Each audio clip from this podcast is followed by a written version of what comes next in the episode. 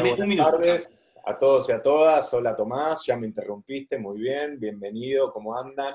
Eh, estamos acá en otra nueva charla del ciclo de charlas COVID. En este caso eh, estuvimos hablando con colega y amigo Tomás Balmaceda, eh, capitán Intriga, conocido por, y queríamos traer una charla a la comunidad docente que, con la que solemos trabajar, charlar y debatir algunos temas eh, quizás nuevos, no venimos hablando mucho de, estas cuestiones, estamos más dedicados a lo que es la tecnología educativa, a la construcción de identidades y demás.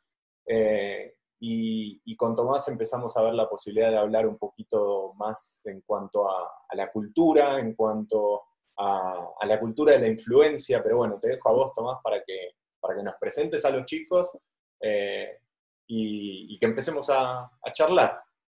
Dale, muchas, muchas gracias Ezequiel. Mi nombre es Tomás Balmaceda, yo estudié filosofía y desde hace muchos años, muchos años es muchos años, estoy en internet. Eh, ahora vamos a conocer la historia de Juan, la historia de Miriam, pero al igual que muchos de ustedes del otro lado, estoy seguro que las redes sociales, eh, alguna de la iteración que tuvo Internet a lo largo de estos 20 o 20 y pico de años, ya sea un blog, ya sea un podcast, ya sea que estabas en MySpace, en Fotolog, en Second Life, a todos de alguna manera eh, esta hiperconectividad nos cambió. Em, y bueno, junto con Juan y junto con Miriam, que también tienen historias eh, que vienen de otros mundos y que Internet de alguna manera torció ese destino que tenían. Yo soy alguien que estudió filosofía y que ahora escribo en distintos medios o que me gusta compartir en redes sociales o que me gusta reflexionar sobre estos temas, eh, empezamos a charlar, las mismas charlas que estoy seguro que ustedes tienen en algún grupo de WhatsApp, nosotros tomábamos café, nos juntábamos, nos peleábamos, compartíamos links y decíamos, esto está, es correcto, esto está mal, qué horror esto, qué genial esto, vamos a copiarlo, vamos a hacerlo acá. Y pronto nos dimos cuenta que eso nos parecía que podía ser un libro y que podía ser también una especie de mirada sobre un tema que nos gustó, como un germen, que es la influencia, los influencers.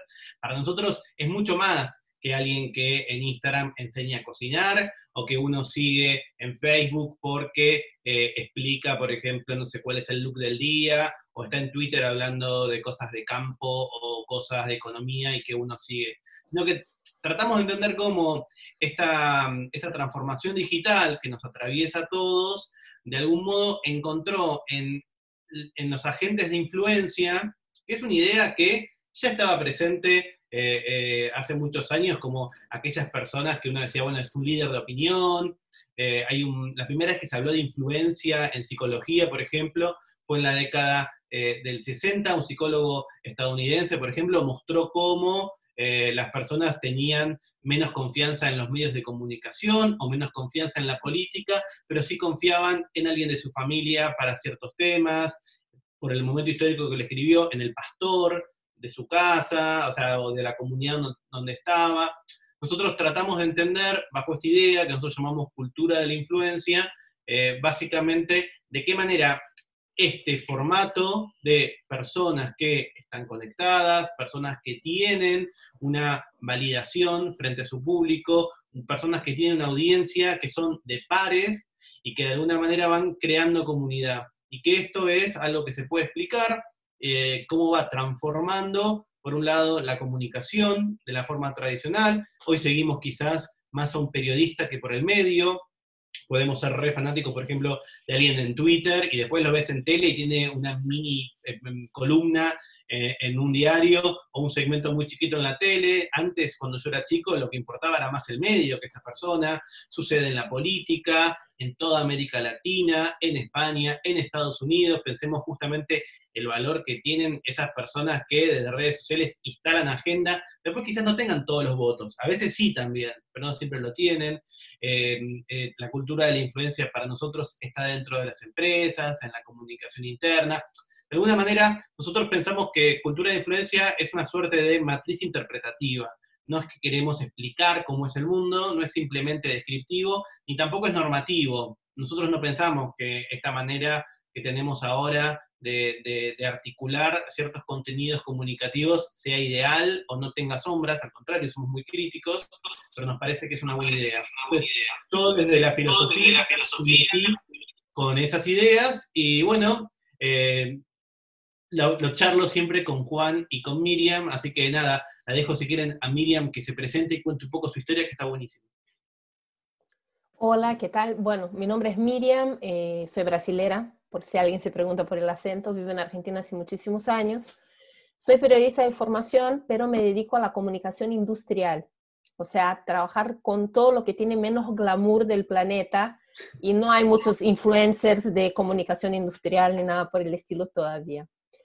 Em, en charlas, eh, hablando con Tomás y con Juan por otros motivos, eh, me doy cuenta eh, que entrando en la menopausia, que es el lugar donde me encuentro hoy, no había información y no había nadie que nos hablara frente a toda esa nueva etapa de la vida, que ya es un tercio de la vida de las personas con la nueva expectativa entre 78 y 81 años que tiene una mujer de clase media en un país eh, en vías de desarrollo. Entonces, a partir de ahí, creé una, una red multiplataforma que se llama No Pausa, por dos motivos. Primero, por una cuestión de que quería poder eh, exponer todo lo que estaba investigando para mí y compartir con otras personas. Y también un poco para hacer una prueba, porque ya habíamos empezado a hablar del tema eh, de los influencers, de la cultura de los influencers. Y como yo no veía que había demasiadas personas que hablaran para mi target, tomé la decisión de ejecutar y hacer un poco el camino al caminar y ver cuál era la posibilidad de generar influencia desde ese lugar de Plus 45.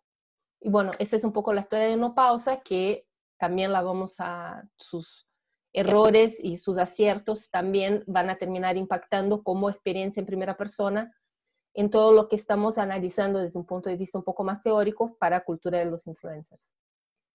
Eh, básicamente esa soy yo, esa es mi historia y le dejo la palabra a Juan.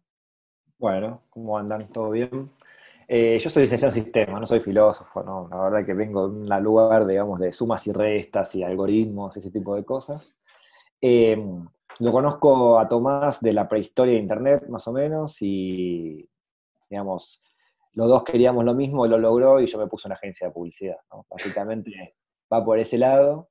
Eh, pero básicamente lo que sí nos pasaba es que desde esa época eh, en, ese, en esa, ese momento medio punk de los blogs y donde blogger era como una cultura y nos juntábamos en, bares a discutir y a conocernos, pues nos conocimos así, muchos, em, aparecían algunas marcas, ¿no? Y decían, bueno, ¿y esta gente quién es? ¿Por qué esta gente está influenciando a 50, 100, 200, 500 personas, ¿no? 1000 personas? ¿Por qué la gente googlea y en vez de entrar a un medio masivo de comunicación, entra, son cosas mías, ¿no?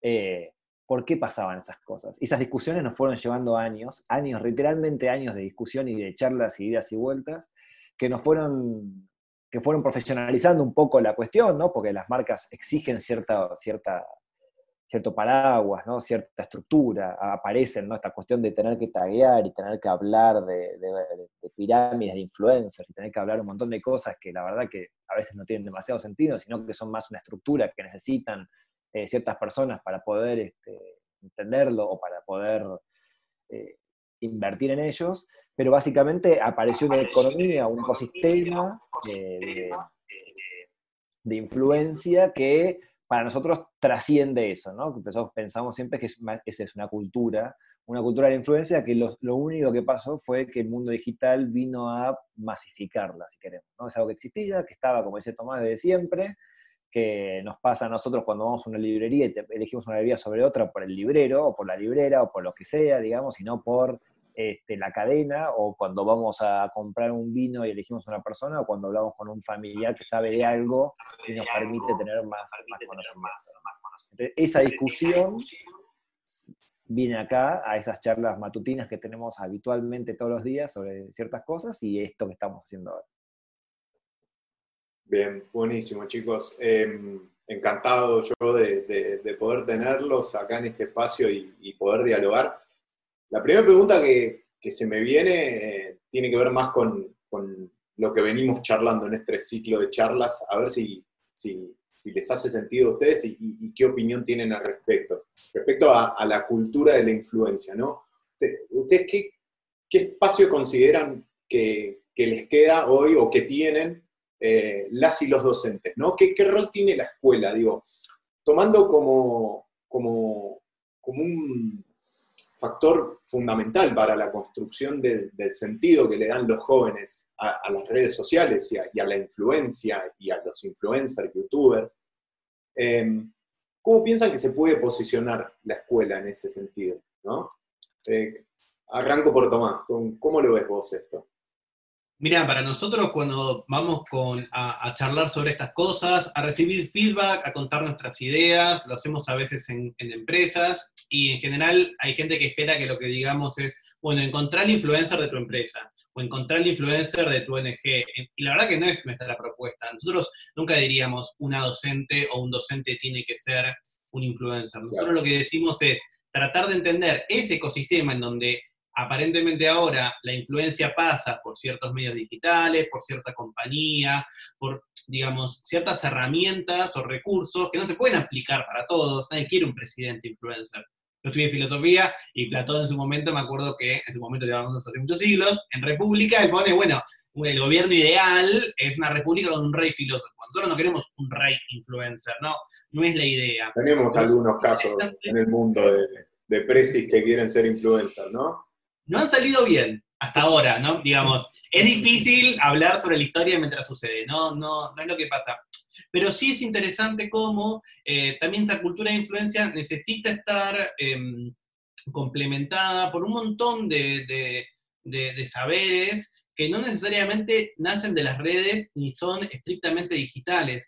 Para mí, la crisis del coronavirus, del COVID-19, lo que también nos está mostrando es, para los que vivimos con niños adentro de la casa, bueno, que la escuela al final no era solamente aprender a, sumar, a leer o escribir, hay otras funciones. Y también nos está enseñando que no importa tanto las plataformas, aunque no podemos estar ajenas, o sea, obviamente aquellos docentes que estaban más alejados de la tecnología les ha costado más esta obligada transformación que tuvimos en los países donde estamos con aislamiento social o con cuarentena, pero sí es cierto que hay un montón de, de, otras habilidades que la cultura de la influencia requiere, habilidades que a veces se llaman soft o suaves, que no son las habilidades que yo saco por estudiar y por tener un título, sino que tienen que ver por cómo resuelvo problemas, por cómo, cómo puedo eh, vincular temáticas con otras, eso obviamente no está dado por eh, niños. No sé, eh, ayer a mí me tocó charlar en una charla como esta con una especialista en comunicación, y ella me decía algo que me pareció que está muy bien, y es, bueno, un adolescente es adolescente siempre, en la calle, en internet, en TikTok, en Instagram, en la escuela. Entonces, pensar que las personas cambiamos, entonces hay que tratarlos distintos, uno obviamente cuando ve a un adolescente en la calle o un niño, lo ayuda mal, lo ayuda a cruzar, le pregunta si está perdido, si ve que está haciendo algo que parece incorrecto o peligroso, lo, lo, asiste, es lo que naturalmente nos pasa. ¿Por qué no tomar esa misma actitud, por ejemplo, en las redes? Y después nada, le dejo la palabra a Juan, pero por ejemplo, Juan y yo eh, estuvimos eh, dando unas charlas el año pasado sobre ética de influencers, y lo que quedaba claro era que, por ejemplo, toda esa conversación ética no la dan las redes, lo tienen que dar otro marco. Sí, total. A mí me parece que lo que le, por lo que, eh, algo que ustedes deben hablar un montón, digamos, pero la tensión de, la llegada del mundo digital con, la educación, si querés, primaria, secundaria, las cuestiones iniciales, digamos, tiene que ver con el acceso al conocimiento.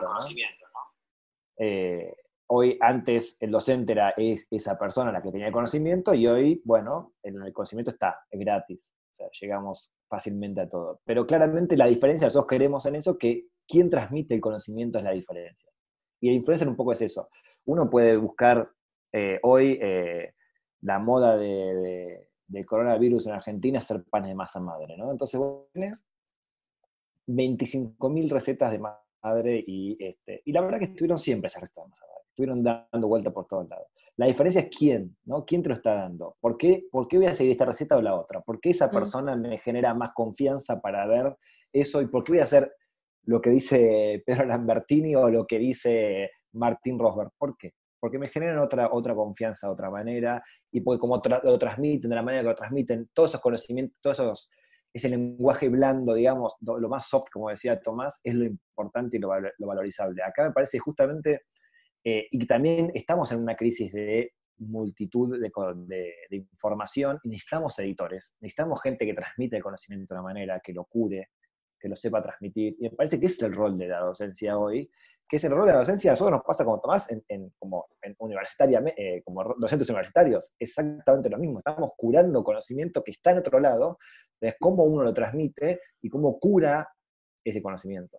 Claro. Sí, yo ahí te, agrego por lo menos lo, que vemos nosotros desde, Faro Digitales, que muchas veces eh, chicos y chicas eh, no encuentran eh, sus intereses en cuanto a habilidades, como decía Tomás, o en cuanto a, aprender nuevas prácticas digitales en el modelo de educación tradicional que puede tener la escuela, ¿no? Y ahí es donde las redes, a través de los influenciadores, muchas veces son los canales válidos, ¿no?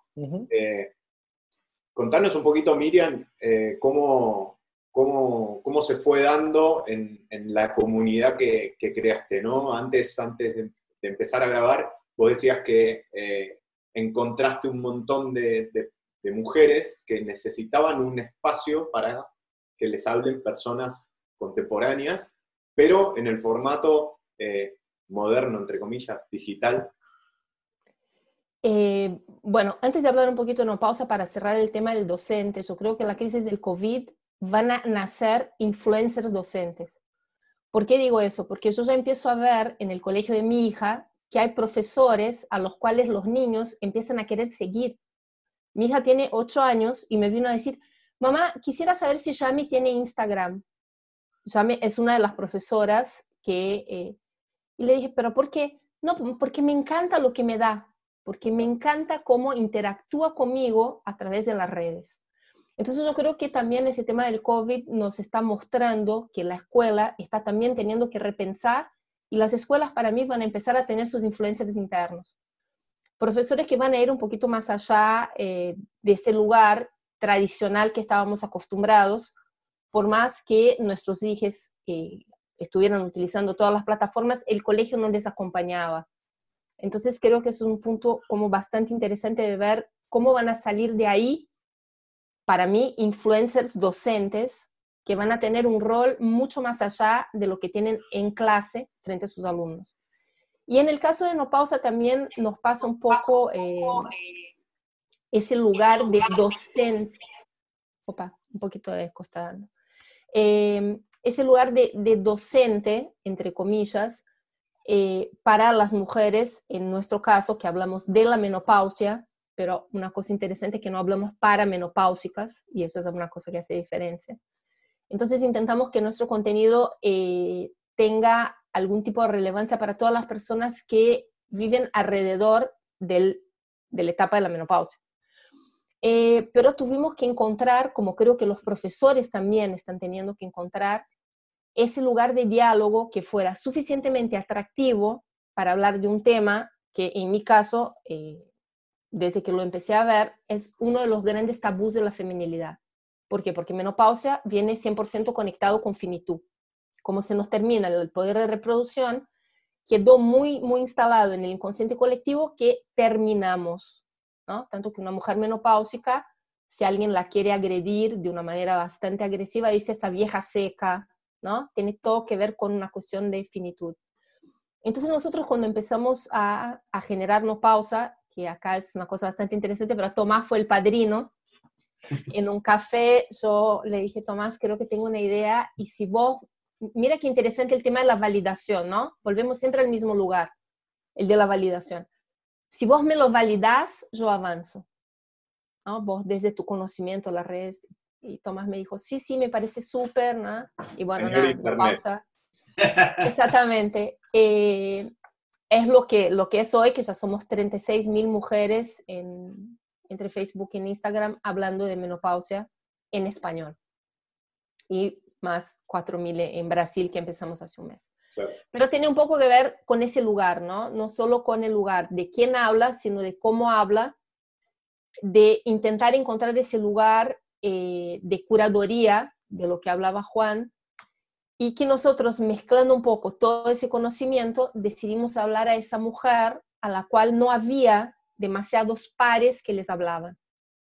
Entonces encontramos un espacio de hablar entre pares, pero utilizando algunos recursos que tienen que ver de, de otro tipo de influencers, que no son los influencers plus 40, pero que son extremadamente agradables a la persona a las cuales nosotros hablamos, o sea, nuestro público objetivo.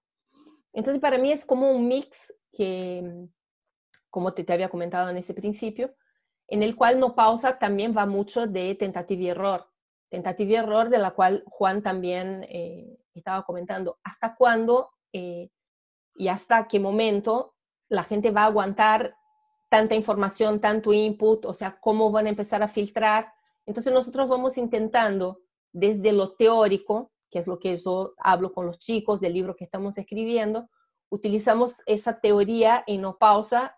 Eh, como yo siempre digo, mi comunidad son un poco mis conejitos de India, eh, para ver qué funciona, qué no funciona, o sea, cómo hacemos esa curaduría de una forma que sea de verdad eficiente.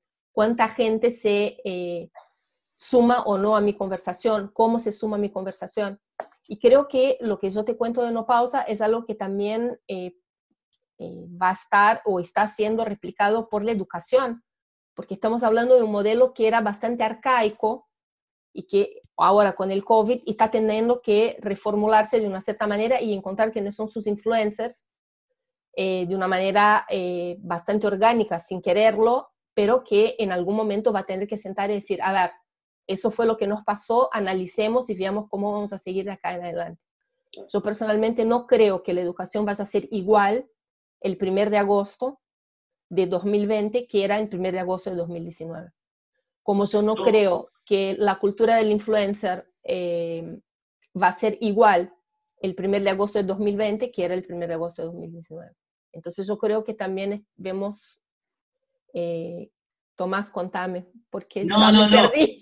Solo, solo, quiero agregar algo, perdón, eh, pero que me parece interesante. Estuve charlando la semana pasada con Fernando Cervoni, que es un especialista en teoría del caos y en teoría de la complejidad, alguien que viene como Juan, del mundo de las ciencias duras, digamos, y una cosa que, que, él contó, que me pareció relevante también como para sacarnos presión a todos en nuestra vida en general, es que cuando uno actúa en caos, que es un poco lo que está pasando en este momento. Caos en el sentido de que todos, más allá de quienes están escuchando o viendo esto eh, y sus trabajos, nadie sabe cuándo esto va a terminar. La imagen que él usó que a mí me gustó es la de la niebla. Uno está manejando en un lugar con niebla. No sabemos cuándo la niebla se va a disipar, pero bueno, en la niebla, si uno anda muy rápido es muy peligroso, pero si uno se detiene es también peligroso los que yo hace poco que manejo, pero me ha tocado manejar en niebla y me acuerdo de mi curso de manejo, esa idea, hay una velocidad máxima y una mínima, porque si vas muy, muy lento o si te frenás, podés causar un accidente, puede ser algo negativo. Y en, el caos, la única manera en la que vos podés eh, tomar decisiones es, como dice Miriam, por prueba y error.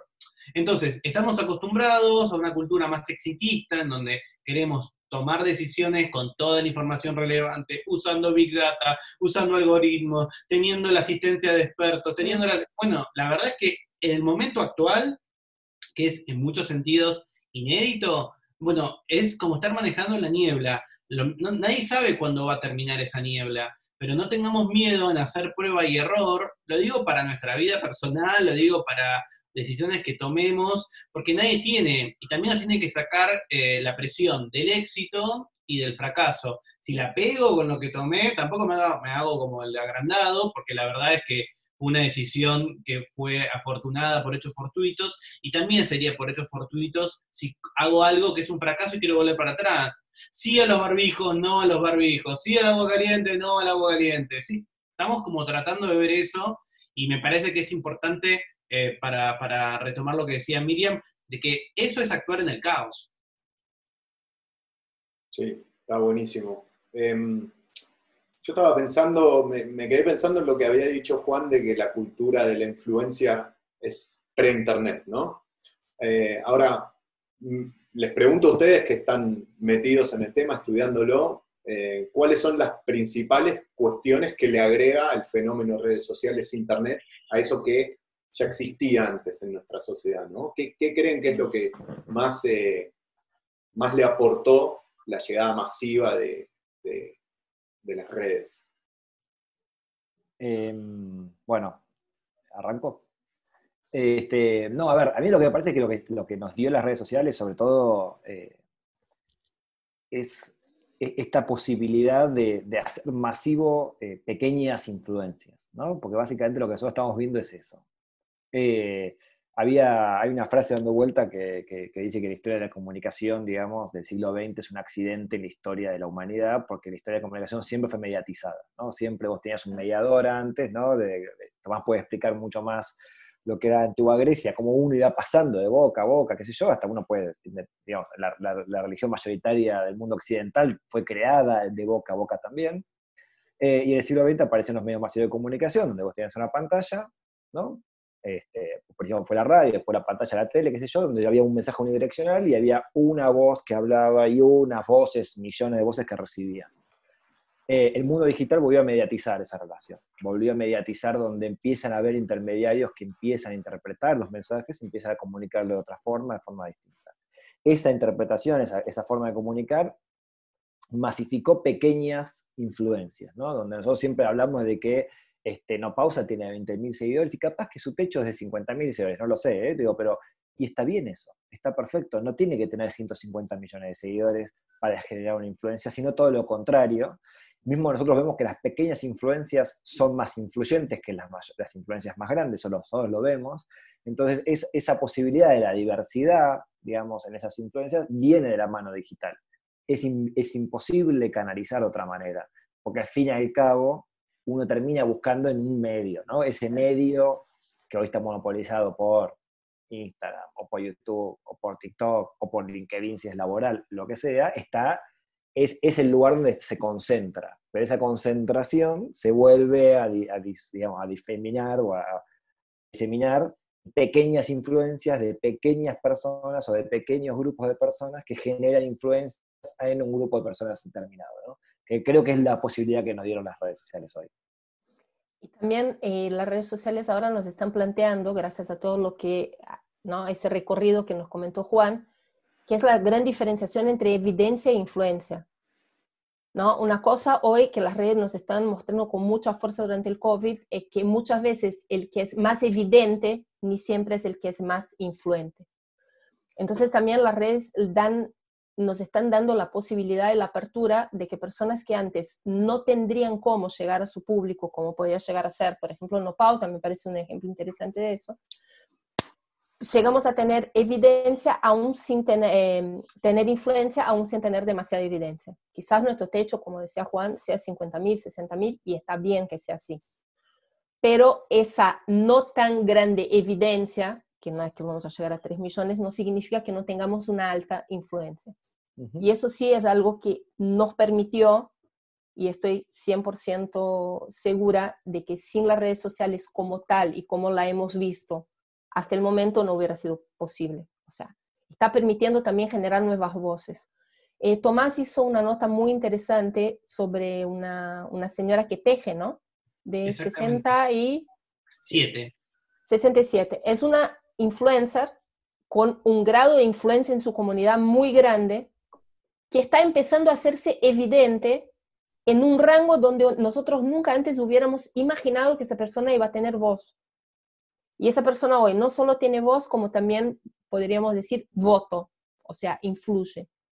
Entonces me parece como que es como un, ciclo, ¿no? un ciclo que, como comentaba Juan, que lo estamos viendo y, que me parece bastante interesante eh, empezar a analizarlo desde ese lugar. O sea, a mí de, mi trabajo como, periodista me tocó hacer entrevistas a distintas personas y una entrevista que a mí siempre me llamó la atención es que yo puedo hablar con el jefe de innovación de Netflix, es un VP, es un vicepresidente, y estuvo aquí en Buenos Aires.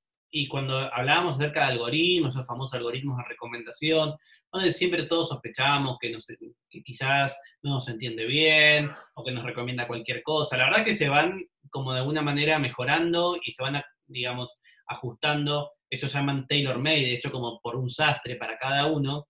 Y algo que a mí me impactó y que nosotros lo reflejamos en lo que estamos escribiendo, es que en realidad eh, el Big Data o el, la Big Data, el análisis de datos, lo que demostró es que efectivamente hay otros Tomás que ven las cosas que me gustan a mí, así hace Netflix, las recomendaciones encuentra entre los usuarios patrones comunes de conducta, pero cuando juntás a todos los afines a Tomás, ninguno es argentino. Y ninguno vive ni en mi barrio y posiblemente ninguno tenga mi edad. O sea, algunas de las categorías clásicas de la mercadotecnia o de la estadística y de todo eso se empezaron a romper porque al tener la cantidad de, la potencia de análisis y la cantidad de datos que nos permite la tecnología hoy, descubrió que la comunidad de recomendaciones que hay para gente parecida a mí casi no incluye argentinos. Entonces ellos se dieron cuenta que la variable locación no era relevante. La variable edad era muy poco relevante. Tiene que ver con otras conductas. Entonces, eso hace que la cultura de la influencia hoy sea totalmente distinta, en tanto hay una amplificación y un poder de análisis muy diferente. En su esencia es parecida. Sigue siendo que yo cuando tengo un problema con mi auto o cuando tuve que comprarme un auto hablé con mi tío, porque en mi casa mi tío es el que sabe de autos, no lo era mi papá y no hay nadie más de mi familia. Para mí la palabra autorizada es él.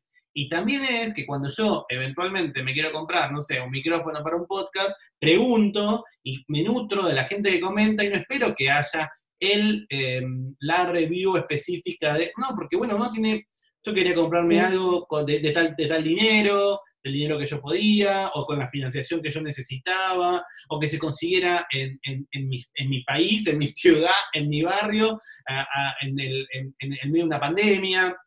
Todo eso es muy difícil. Entonces, no es solamente el número duro del volumen, porque también una de las paradojas, nosotros analizamos varias paradojas del influencer, una de las paradojas es que si vos tenés un influencer de un millón, es posible que su influencia sea mucho menor para cada uno porque el de un millón no tiene la especificidad de lo que vos estás buscando. Eh, es el caso, no sé, yo sigo gente que quizás su, su, campo, digamos, de influencia es tan específico que no necesita por eso mismo ser masivo.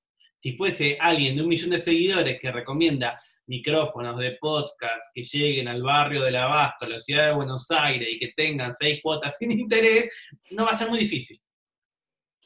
Y aparte también quedó como ahora eh, el tema de los grandes, ¿no? los que tienen un millón, como dice Tomás, no solo no me brinda la información exactamente de la manera tan custom made como yo estoy buscando, sino que quedó también, y ahí viene el tema de la ética que hablábamos, Tomás, cuánto eso lo que me está recomendando no está sesgado por un montón de otras cosas que yo no tengo control. O sea, que me está diciendo que para mí es bueno tal micrófono porque alguien por atrás le está diciendo, y ahí venimos también a volver a todo el debate que vos comentabas en un principio, ¿no? O sea, cada vez más hay más influencias, pero cada vez más también la audiencia está preguntando de dónde viene esa información que esa persona me está dando. Por eso quizás un nano influencer o un micro influencer cuando dice algo termina siendo hasta un poco más creíble, no solo porque es mucho más tailor-made, sino que también la gente todavía no lo cree tan eh, eh, influenciado por las marcas o que alguien, le, exactamente, que alguien le esté diciendo que diga exactamente, que su discurso sea 100% genuino. Sí, porque... Como el, el, tío de Tomás. El tío de Tomás, si le dice, comprate un Volkswagen, Tomás va a decir, ah, mi tío me dice porque el Volkswagen para él es el mejor, no porque le pagó Volkswagen. Entonces, esos son temas que eh, estamos empezando a ver también en todo ese, ese nuevo teje de el influencer como eh, validador de opinión o cuando nosotros vamos a buscar una opinión válida de alguien que está en las redes, ¿no? Claro, porque respecto a lo que estaba contando Tomás de, Netflix, ¿no? esa manera de, operar, por así decir, eh, que tienen las plataformas digitales, que la tiene Facebook, que la tiene Instagram, que la tiene Twitter, que la tiene Google. Em, digo, ¿en, qué medida eh, las redes sociales, eh, tomando lo que decía Juan antes, vinieron a democratizar o a romper la vieja mediatización de los medios tradicionales de comunicación si a fin de cuentas, o sea, a mí como usuario, ¿no me recomiendan los influencers que ya saben que a mí me van a gustar? ¿Se entiende el punto? Sí, a ver, eh, mira, hay algo ahí que, es cierto y que creo que está bastante en crisis y va a ser más crisis post-COVID, que me parece que tiene que ver con el uso de los datos, ¿no? Digamos, este, hay como empieza a haber toda una literatura alrededor de eso, ¿no? De Johanna Zuboff o, o Sharon Lanier, que trabaja en Microsoft, pero que está, sale a hablar en contra del uso de datos de las plataformas y como hay como hasta una teoría hablando, ¿no? De, del capitalismo como que, te, que, controla en base a los datos, una teoría, y, y, hoy los gobiernos y los estados están tomando esos datos para este, tratar de paliar la crisis. Justificar, digamos, claro, cierto uso de movilidad que llevó el tema del COVID. Entonces, eso va a generar, evidentemente es una crisis. Pero lo que uno ve también es que el comportamiento humano eh, también a veces hasta rompe, hackea los algoritmos, ¿no? Digamos, eh, uno ve que los influencers que adquieren, adquieren este, followers sobre todo por recomendaciones offline, ¿no? O sea, lo que más ves es eso, digamos, que uno le llega por WhatsApp el link de la receta de tal, o le llega, che, el contenido de tal, y termina siendo una viralización más humana por fuera mismo del algoritmo, porque encima las mm. plataformas no son, no son maravillosas en ese sentido, este mismo el compartir de Instagram, ¿viste? el buscar es medio raro, como que no termina siendo demasiado bueno, y termina siendo una, un compartimiento más así. Y, por supuesto pues hay una cuestión más eh, cultural de, y sobre todo en, edades más jóvenes de, bueno, a youtubers todos tienen que seguirlo a Kepcho y, y se transforma en una estrella, ¿no? Pero son, digamos, la, gente más mainstream. Después, el, algoritmo, mismo hay una tensión entre las plataformas y los influencers. Hay una tensión absoluta, digamos, porque la plataforma los requiere por el tráfico, pero no los quiere porque monetizan por afuera. Entonces, esa tensión también eh, hace que los recomienden, pero hasta ahí, que, lo, que los quieran, pero hasta ahí, que los necesiten, pero por otro lado no quieren que crezcan demasiado, ¿no? Que como es interesante también de ver. Sí, ahí agrego hay una, perdón Tommy, hay una charla que hace Tristan Harris, que es un ex empleado de Google, que fue uno de los que trabajó en toda este, este, esta cuestión de, de, los algoritmos y la hipersegmentación y demás, que está súper interesante para verla, y que justamente mencionaba esto que decía Juan, de cómo muchas veces podemos llegar, por ejemplo, a YouTube, eh, a través de una recomendación por afuera o bien por WhatsApp o lo que ah. sea, pero él también habla mucho de cómo el menú derecho de recomendaciones le genera tanto tráfico a YouTube. Sí, no, algo que, que es interesante que estuvimos nada, charlando. Yo insisto, me encantaría que alguien que nos está viendo o oyendo en este momento al otro lado y tiene su grupo de WhatsApp donde se comparten links, donde discuten. Bueno, piensen si lo quieren llevar al siguiente nivel. No tiene que ser necesariamente un libro, por supuesto que nuestro libro no esperamos que sea un mega éxito, pero nos parece que va a representar lo que pensamos, pero sí me parece interesante cómo a veces eh, nosotros que como triunvirato representamos la diversidad absoluta, como los que nos pueden ver en cámara o los que nos escuchan ya se dan cuenta, pero cómo de alguna manera también Em, empezamos a, pasar de esas discusiones a tratar de darles un marco, ¿no? Cada uno desde los saberes y las experiencias. Pero ni bien empezó el confinamiento, lo primero que nos dijo Juan una mañana fue, bueno, ahora con el COVID vamos a ver quiénes son buenos influencers. Mm. Porque obvio, es muy fácil, aunque no es totalmente sencillo, eh, digamos, ser un gran influencer de viajes si estás en Japón y tenés un teléfono celular con batería Stories. No es solamente magia, pero es bastante más fácil. Entonces, también lo que estamos viendo ahora es cómo crecen, los números son increíbles. Aquí en la Argentina hay una influencer muy famosa, se llama Paulina Cocina, de hecho yo en Barcelona, donde estamos ahora Ezequiel, y eh, Paulina los números que está teniendo cuadriplicó, esa tiene cuatro veces más de que empezó la pandemia en todos los segmentos, en sus videos de YouTube y también en las visualizaciones que tiene. Es un poco por la cocina y es también porque ella logró dentro del encierro generar eh, buen contenido a partir de eso. Hay otros influencers que, por ejemplo, se echaron o se, se lanzaron sobre los, los, vivos de Instagram y la verdad es que no cualquier charla que vos podés tener en un vivo de Instagram es atractivo. Solamente aquellos que lograron tener eso y por supuesto es mucho más em, desafiante para alguien que hace viajes, es más desafiante para las It Girls, que por ejemplo muestran, o It Boys, que muestran el look del día, qué sé yo, mi look del día está siendo mucho el jogging. o sea, no sé cómo lo podés cambiar y, poner. Entonces, yo en eso eh, me pareció siempre como un disparador que lo tengo en mente, que, me, que nos dijo Juan, y es, bueno, a ver cómo esta situación extraordinaria también nos muestra de qué están hechos algunos influencers, no por un testeo, sino también porque requiere que puedan ser lo suficientemente flexibles para aprovechar que tienen mayor eh, audiencia, porque la audiencia de todos los medios digitales aumentó, pero tienen la restricción que no pueden hacer los contenidos que hacían antes. Y al mismo tiempo estamos viendo el nacimiento de influencers impensados, como la señora que teje, por ejemplo, que vos me decías que por tu nota que creció exponencialmente. Y quizás también vamos a ver profesores y personas que quizás venían de ámbitos donde antes no estaban ni pensado y ni tenían en mente transformarse en influencers, que gracias a toda esa nueva conjunción que nos, nos, ha dado el COVID, el isolamiento social, estamos viendo también el nacimiento de nuevos influencers, la muerte de algunos y el nacimiento de otros. Y quizás también hacer nuevos segmentos. Esta influencer que menciona Miriam se llama Lucila, es una mujer de 67 años, a Tejer con Lucila, se llama su canal de YouTube. El canal de YouTube aumentó 40.000 suscriptores en, pocos días, pero no es porque solamente ella venía haciendo contenidos, ella hace contenidos de febrero del año pasado, o sea que tiene una, una base de material. Pero ¿cuál fue el clic? Y por eso me, parece, me pareció como atractivo. Primero, por supuesto, porque es mujer y porque tiene 67 años y porque en el caso de, de nuestro país vive en una ciudad del interior muy pequeña. Entonces, eso rompe un montón de prejuicios que uno tiene del influencer, que tiene que ser joven, que tiene que estar en la capital federal, que tiene que ser atractivo.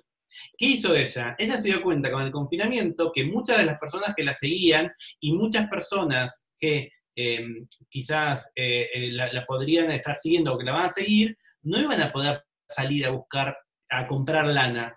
Entonces cambió todo su sistema ella hacía videos diarios en donde durante una semana o diez días vos terminabas haciendo un saco, por ejemplo, o un suéter, y ella empezó a hacer proyectos muy cortitos y arranca cada video diciendo, ¿no tenés lana? Bueno, se puede hacer con, y te dice, una cintita, eh, un hilo, eh, otro suéter que ya no uses. Entonces, digo, a mí lo que me encantó de ella es cómo efectivamente, retomando la cuestión que nos traía Juan al comienzo, era, bueno, fue flexible.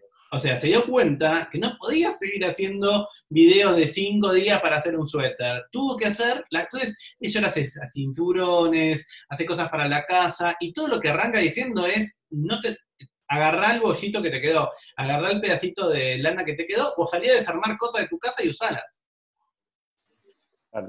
Yo tengo, eh, eh, asumo el caso, digamos, ahora en dos minutos arranca la influencer de, del día, digamos, en mi casa, que es eh, Agustina Lynch, que es una chica que lee cuentos y tiene entre 300 y 1500, depende del día, personas, eh, chicos que tienen entre 2 y 5 años, y es una chica que escribía, una autora que tiene sus libros, pero agarra y ahora hizo una conexión de autores y ahora tenés 4 o 5 personas que le leen cuentos a los chicos y que están haciendo una, una suerte de docencia que a nosotros nos sirve un montón como padres, y lo tenemos ahí, y tenés una chica que la verdad que no hacía otra cosa, publicaba su libro, nada más, y ahora tiene rutina de lectura, de libros para chicos, y ahora mi, hija va a, tocar la puerta y me va a decir que hablar con Agustina. Quiero hablar con Agustina, significa que Agustina le cuente dos cuentos. Pero mire qué interesante, quiero hablar con Agustina. no es quiero mirar a Agustina, ni, no, es algo pasivo, quiero hablar con Agustina. Chicos, eh, bueno, ya vamos llegando a la hora. Quería hacerles una pregunta más a cada uno. Eh, que lo venimos charlando con, muchas personas que, con las que estamos eh, dialogando. ¿Qué descubrieron en esta cuarentena que conquistaron y que quieren que siga post pandemia? Algo que no tenga nada que ver con su profesión, con lo que hagan, algo de su diaria que ahora hacen, que antes no hacían y que quieren seguir haciendo el, día de mañana cuando volvamos a la normalidad? Eh, yo empiezo a poner algo sonso. Soy una persona que no me muevo mucho. Eh, hacía yoga dos veces por semana. Ahora estoy haciendo ejercicios todos los días. Tengo un rol que nada, tengo elementos porque luego en mi casa, vine mi profe a mi casa, y aprendí por un influencer, justamente, un chico francés que vive en Buenos Aires, después si quieren les paso, llama Julien, y aprendí a hacer equilibrio.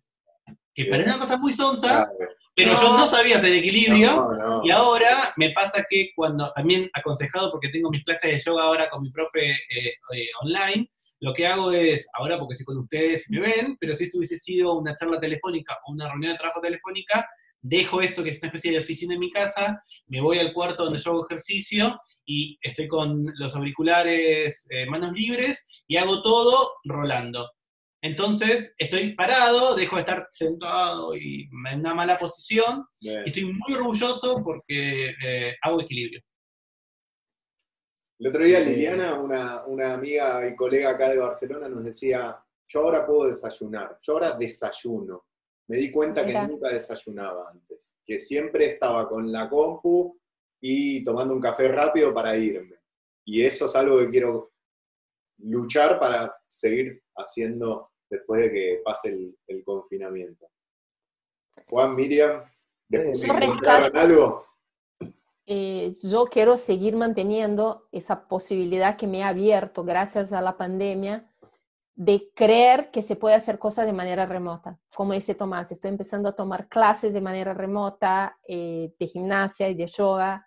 Estoy teniendo eh, sesiones de terapia de manera remota y quiero ver si lo logro mantener porque me he dado cuenta que hay muchas instancias a las cuales yo tenía muchísima restricción a la forma remota, obviamente me imagino que por una cuestión etaria, por una cuestión generacional, tenía muchísima restricción y me di cuenta de que no solo es súper efectivo, sino que me ha generado muchísima, muchísimas ventajas en mi vida cotidiana. Y quiero ver si lo logro mantener cuando termine la pandemia. no sé si lo voy a lograr porque el uno a uno para mí siempre fue muy importante. Pero estoy súper orgullosa, súper, súper orgullosa de haber podido seguir a través de la pantalla y no haber puesto que la pantalla sea una excusa para no seguir. Pero vamos a ver. Pero igual quiero seguir tomando café en, presencial con ustedes, ¿ah? que no me vengan a decir, no, porque vos habías dicho, no, no. Eso no cambió. Eh, yo no lo había pensado y, la verdad que me está haciendo bastante caótica la, la cuestión. En mi casa, pues mi, hija es, chica, entonces esa atención se, hace difícil, pero eh, por ahí hay dos cosas. Una es la cocina, eh, es un lugar, digamos, mismo, ahora estoy, tengo mi wishlist de Mercado Libre, estoy a punto de hacer una compra demencial de ítems de cocina, qué sé yo, para mejorar este, la cocina en casa, que es algo que me gusta y me hace bien. Y algo, y algo que pasó en las últimas noches, este, que es que en mi, mi, mi, rutina era, me, levanto muy temprano, me voy al gimnasio, salgo del gimnasio, me voy a trabajar, yo trabajo, vivo, vivo lejos de la oficina, manejo 3, 4 horas por día, entonces volvía anoche a casa, cocinaba, dormía la nena, me iba a dormir. No, no, tenía mucha rutina. Y como que ah, con mi mujer empezamos a recuperar, charlar cuando la nena se va a dormir. Y vamos a la cocina, no en el cuarto, a ver una serie que nos, ¿no? Vamos a charlar, a charlar, media hora, porque sí, digamos. Y eso fue como esto es un triunfo. Si lo logramos mantener, es un triunfo. Me parece muy interesante. Está buenísimo. Bueno, chicos, les agradezco. Eh, la verdad que aprendí un montón. Eh, espero que la hayan pasado lindo. Me sumé a, las charlas de café virtual que, tienen siempre. Algún día, cuando todo esto pase y esté en Buenos Aires, eh, si me invitan, me sumo a las presencias. Claro que sí. Súper bienvenido. Bueno, me alegro. Les mando un abrazo grande a todos.